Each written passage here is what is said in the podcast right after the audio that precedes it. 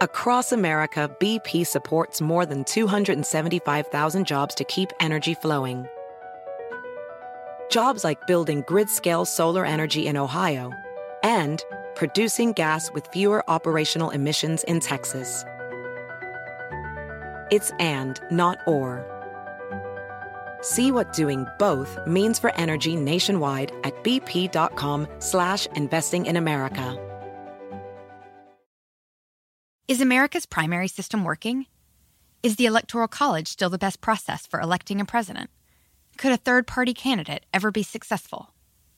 In a new season of You Might Be Right, former Tennessee governors Bill Haslam and Phil Bredesen gather the country's top experts to explore these issues and more as we approach the 2024 presidential election. Listen to You Might Be Right, a new podcast from the Baker School at the University of Tennessee, available now wherever you get your podcasts. Con nosotros el show de Fernando Espuelas, conducido por nuestro experto en política, Fernando Espuelas, aquí en KTNQ 1020 AM.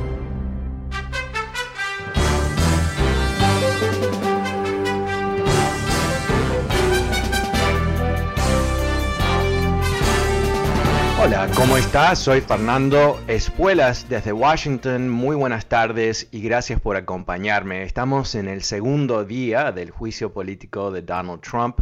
Uh, desde las 12 de la tarde, hora del este, han estado presentando los managers, uh, los demócratas que vienen de la Cámara de Representantes, un caso que prueba la incitación de Trump que llevó a cabo o logró, si quieres ponerlo de esa manera, la invasión uh, del Capitolio de Estados Unidos. Y esto eh, ha sido un día, yo diría, bastante eh, emocional. Eh, los videos que han sido uno de los mecanismos principales para mostrar lo que ocurrió son durísimos.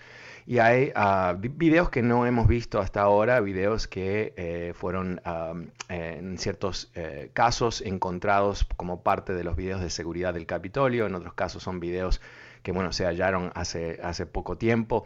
Uh, el punto es que uh, realmente cuando uno ve lo que ocurrió, cuando uno uh, traza las acciones de Trump de meses antes de la elección, proclamando un fraude, creando, sembrando las dudas de que iba a haber elecciones limpias, eh, yo creo que aquí, eh, si esto fuese un, una corte común y corriente, una corte con un juez, yo creo que aquí hay, habría altísima probabilidad que Trump va a ser encontrado culpable.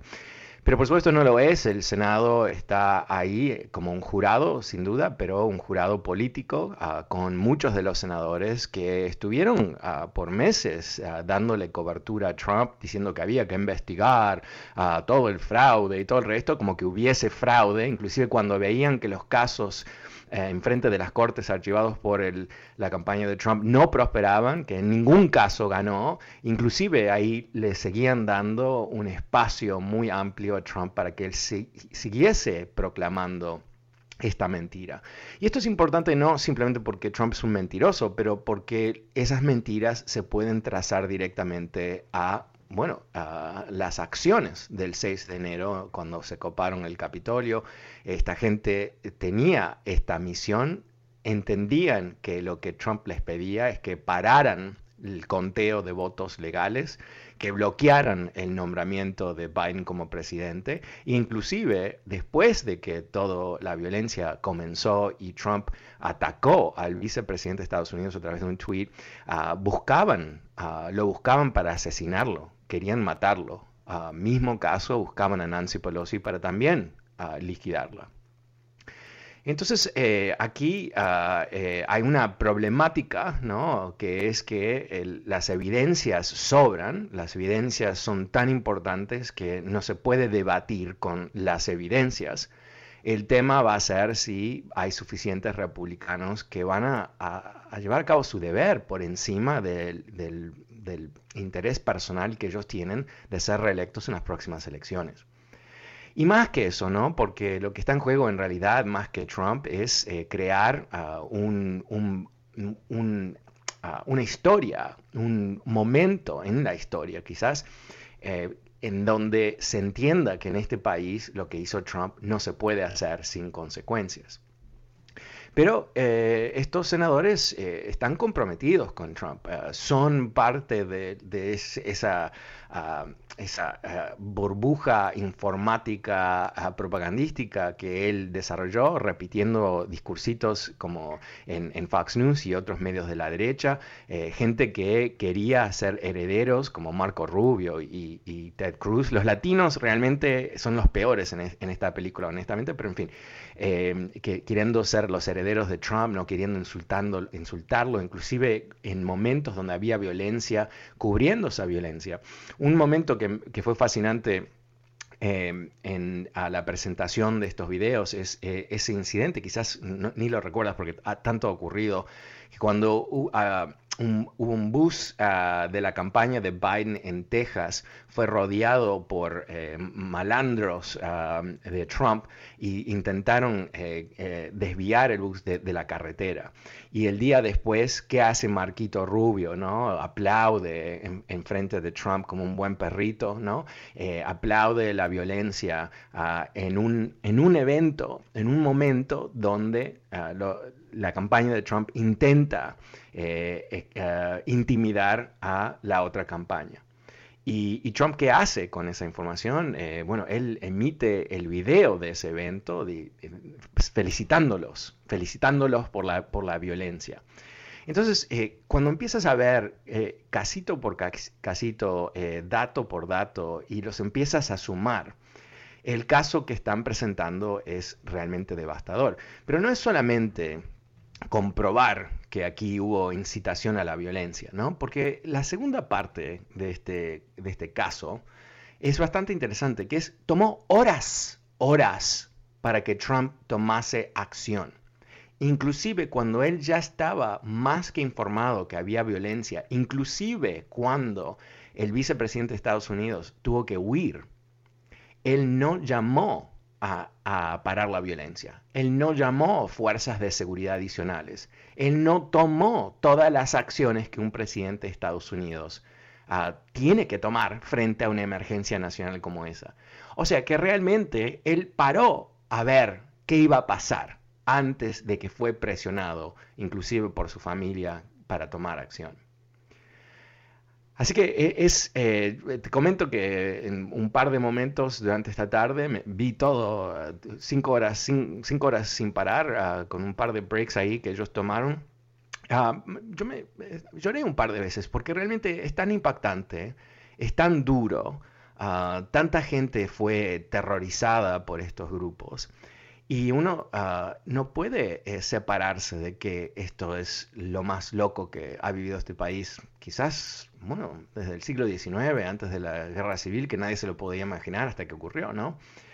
Y, el dolor que uno siente viendo los símbolos ah, de, este país arrastrados, eh, la utilización de, un palo con la bandera para, tratar de matar a un policía, ah, cosas que, uno eh, realmente eh, piensa, eh, ¿quién son estos individuos? ¿Cómo llegaron a ese punto en sus vidas que están cometiendo múltiples crímenes para lograr que Donald Trump sea presidente para siempre? ¿no? Es, bastante ah, raro, es bastante llamativo, no en el mejor sentido de la palabra.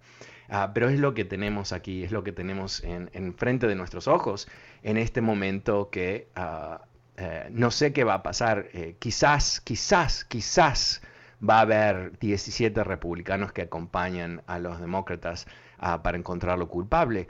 Ah, lo dudo, lo dudo, pero eh, yo creo que después de lo que se está viendo en este juicio, todos tenemos que ver a estos senadores republicanos que, que si votan para seguir protegiendo a Trump, ¿quién son? ¿No? ¿Qué tipo de personas son? ¿Cuáles son su, ¿Cuál es su código de ética? Eh, ¿Qué es lo que les, realmente les importa? ¿no? Porque, una vez más, esto no tiene que ver con republicanos y demócratas, no tiene que ver inclusive con elecciones en, el sentido clásico, esto tiene que ver con el ataque a la democracia por parte de Donald Trump. Y entendamos qué es lo que se buscaba hacer aquí. ¿No? Porque yo creo que a, veces eh, perdemos la noción de exactamente qué es lo que estaba tratando de lograr Trump. Trump buscaba evitar un procedimiento constitucional que, va más allá de, cualquier político.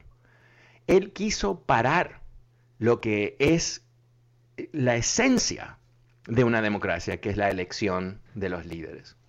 Entonces, él buscaba destruir la constitución para quedarse en el poder. Eso, eso es lo que él representa.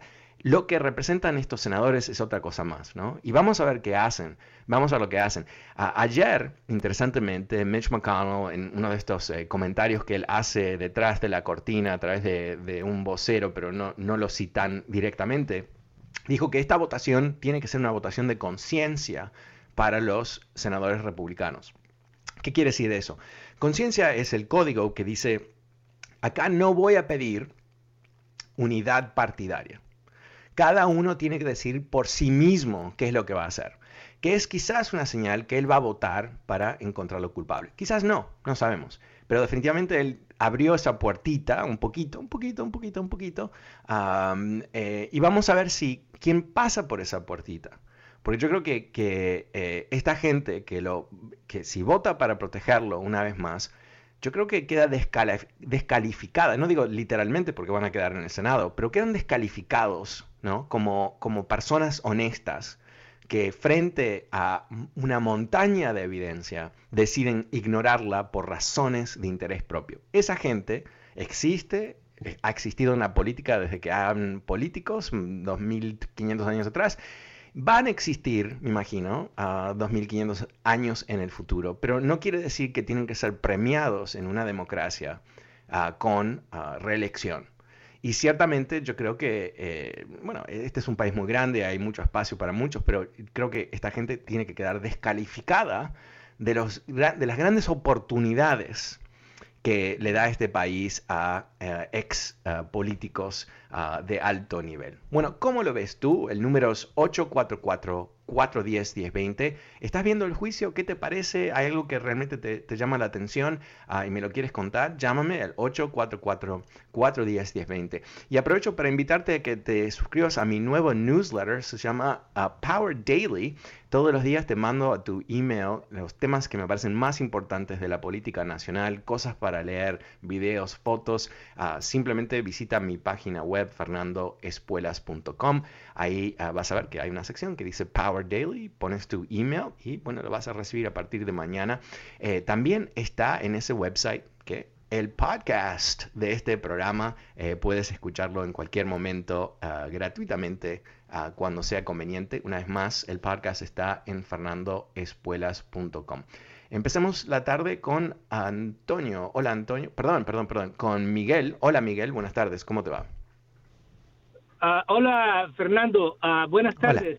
Mira, yo, yo quisiera, yo tengo dos cositas, dos preguntas que, te quiero hacer y me y te escucho por el por, la radio. ¿okay? ok, de acuerdo. Mira, la, la, primera es, este, yo he oído que muchos dicen que es anticonstitucional y que no sé qué porque porque él es el era el presidente, lo que sea, no, porque ya no es presidente, pues digamos que por eso, ¿no? Entonces, quiere decir que a una persona que no sea presidente puede hacer eso que hizo él y no le van a hacer nada.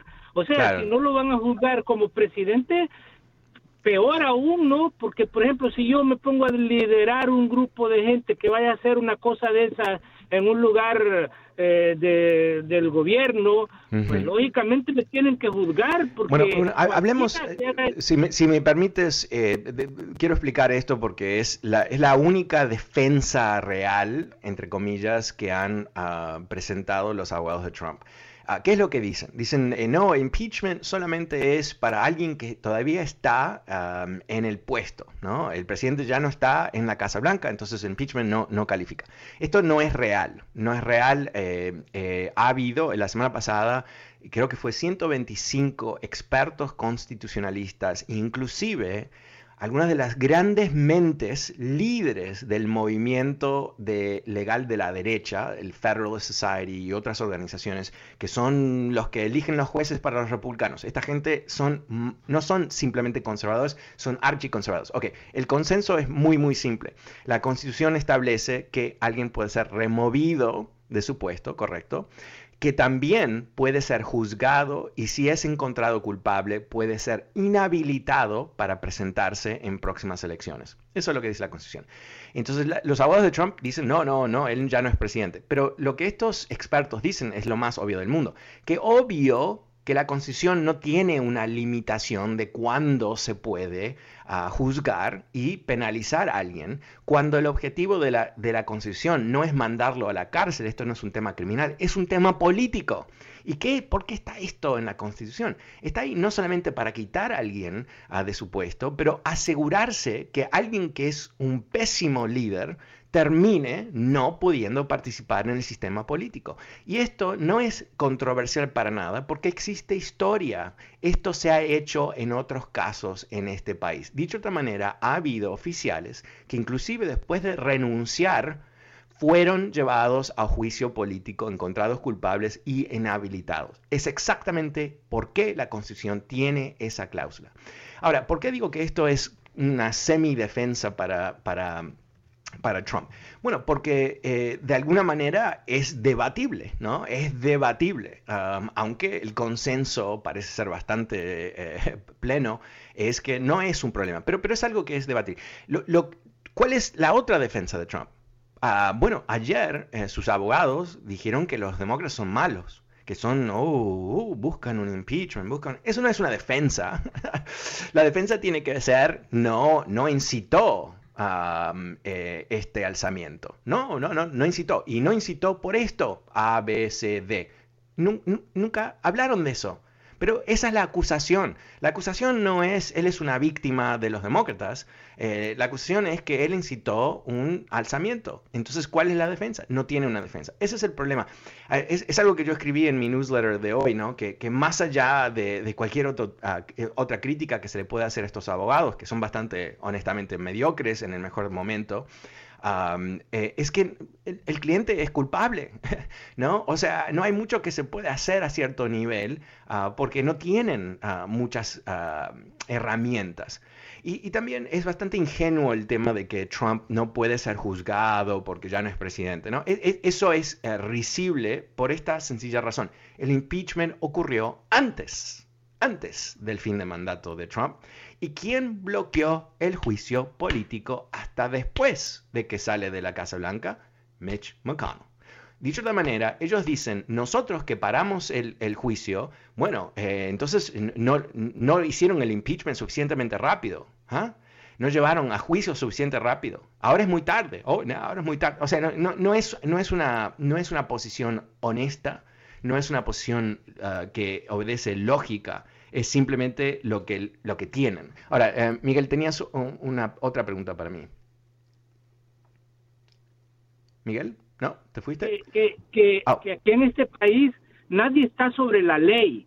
Entonces, pero esa es una cosa que se dice, pero en la práctica no se practica porque mira, esto, si a alguien lo condenan por un delito que hizo y la ley dictamina que esa persona tiene que estar 20 años en la cárcel y todo el mundo sabe que fue culpable. ¿Cómo es que después viene Trump y lo, y lo indulta, lo, lo deja libre? Bueno, e, eso, es, eso, es otro, eso es, okay, ese es otro tema, honestamente, eh, eh, que no, está, no es tan ah, relevante hoy porque estamos en el medio de un juicio, pero el poder del perdón del presidente como otros poderes del presidente, él abusó en una forma descarada inclusive hoy eh, hay un reporte de que eh, eh, amigos de él cobraron cientos de miles de dólares para gestionar perdones en frente del presidente. O sea, todo se convierte... Con Trump todo es lucrativo, ¿no? Todo tiene que ver con él y, dinero. Y, recordemos que el último fin de semana de su presidencia, él estuvo horas y horas reunido con su hijita y con su... con el... ¿Cómo se llama?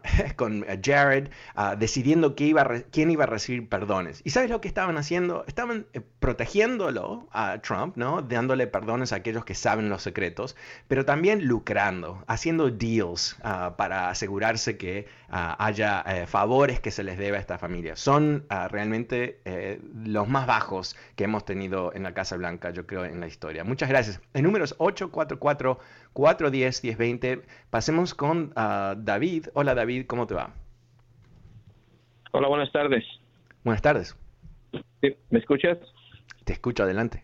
Fernando, ok. Uh, este, uh, yo solo quería opinar acerca de este. No he visto realmente el juicio, pero este, por ahí, no sé, he oído que este que hay una más o menos una como controversia en cuanto este qué influencia tuvo Donald Trump en este en sus seguidores para que hicieran lo que hicieran en el Capitolio.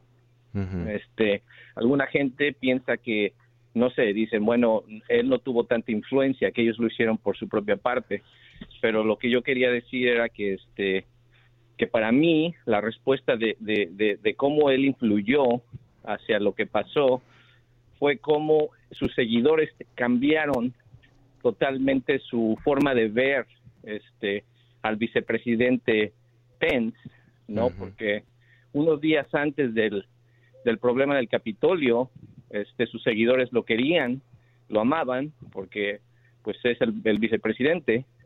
Y cuando Donald Trump dice, si él no este, cumple con nosotros, este, tratando de poner una, no sé, un stop a lo que este como todos los seguidores cambian ahí su este claro este Entonces yo pienso que eso en el juicio sería algo como importante, ¿no? Decir de que... Bueno, eh, tú no has visto el... Ok, eh, te contesto porque eso es el juicio. Es exactamente lo que han demostrado en el juicio. No hay mucha controversia de que fue Trump que incitó a esta gente, porque eh, lo que presentaron en el juicio de hoy en particular eh, lo que hicieron es eh, pusieron todo un hilo conector entre cada cosa que él decía, cuando lo decía, y se, puede ver exactamente cómo fue incitando a la violencia ah, y cómo las, y esto es eh, yo creo que tan importante como eso, es cómo las personas que, han sido arrestadas, ¿Cuál fue su reacción cuando fueron arrestadas? Cuando, ¿Qué es lo que pusieron en Facebook? ¿Qué es lo que le dijeron a la FBI? Que Trump los mandó ahí que Trump los mandó ahí. Entonces, eh, eh, te, voy a, te, voy a, sugerir algo. Si vas a mi, a mi sitio web, fernandoespuelas.com, y vas a ver que hay un botoncito que dice Power Daily, que es mi newsletter. Si haces un clic, eso pasa al newsletter. Es largo la, la, instrucción, perdón. Pero ahí vas a ver que en el newsletter de hoy, si, si no lo has visto, está el video que presentaron ayer como eh, para empezar a mostrar qué es lo que ocurrió en el Capitolio. Y yo te recomiendo que veas ese video. Eh, porque te va a dar, bueno, primero es, brutal, pero te va a dar ah, eh, exactamente un vistazo a qué es lo que ocurrió, cómo ocurrió, qué es lo que él dijo y, dijo, y cómo respondieron la gente que estaba en su entorno. Eh, yo creo que, que lo que tú dices sobre el vicepresidente, Trump estaba tratando de forzar a, a Pence de llevar a cabo un golpe de Estado él le decía a Pence que él tenía que rechazar los votos electorales.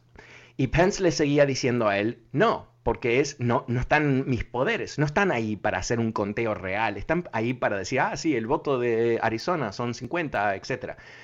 Entonces es cuando Pence le manda una carta finalmente, después de ser presionado, Pence le manda una carta a Trump esa misma mañana. Y ahí es donde Trump lo empieza a atacar directamente en ah, el discurso que él da y después a través de Twitter. Entonces, cuando este, este ejército de Trump llega al Capitolio y, pusieron varios videos mostrando cómo buscaban a Pence, ah, eh, que, nos den a Pence, nos den a Pence, que let's hang him, hang Pence, hang Pence, ¿no? Colguémoslo, colguémoslo. La brutalidad de lo que estaba ocurriendo ahí no es para nada ambigua. Y una vez más, eh, ¿qué más ocurrió? Bueno, a veces lo que no ocurrió también es importante. ¿Qué es lo que no ocurrió? Cuando Pence se tiene que escapar, lo sacan ah, del Senado de Estados Unidos, lo esconden con su familia y después lo tienen que esconder una vez más, no sabemos dónde se lo llevaron. ¿En qué momento te parece que Donald Trump llama al vicepresidente para, para ver si puede ayudarlo, si puede rescatarlo, si puede mandar unos, unos soldados para rescatar su propio vicepresidente? Nunca. No lo llama en ese momento, no lo llama esa noche, no lo llama el día siguiente. Trump quería un golpe de Estado. Trump intentó llevar a cabo un golpe de Estado. No le funcionó, pero casi, casi le funcionó. Soy Fernando Espuelas desde Washington. Vuelvo enseguida después de una pequeña pausa con más de tus llamadas. No te vayas.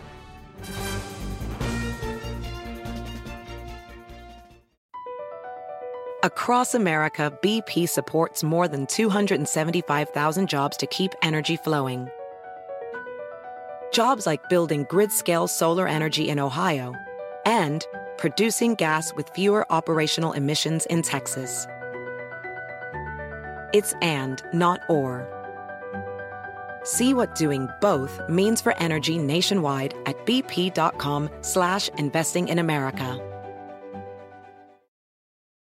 You might be right. It's simple, but something you almost never hear in politics today, with each side more concerned about scoring political points than solving problems. I'm Bill Haslam, a Republican. And I'm Phil Bredesen, a Democrat. We're former Tennessee governors, and we invite you to listen to our podcast, You Might Be Right. Join us and guests like Al Gore, Paul Ryan, Judy Woodruff, as we take on important issues facing our country. Listen and subscribe to You Might Be Right, a new podcast from the Baker School at the University of Tennessee.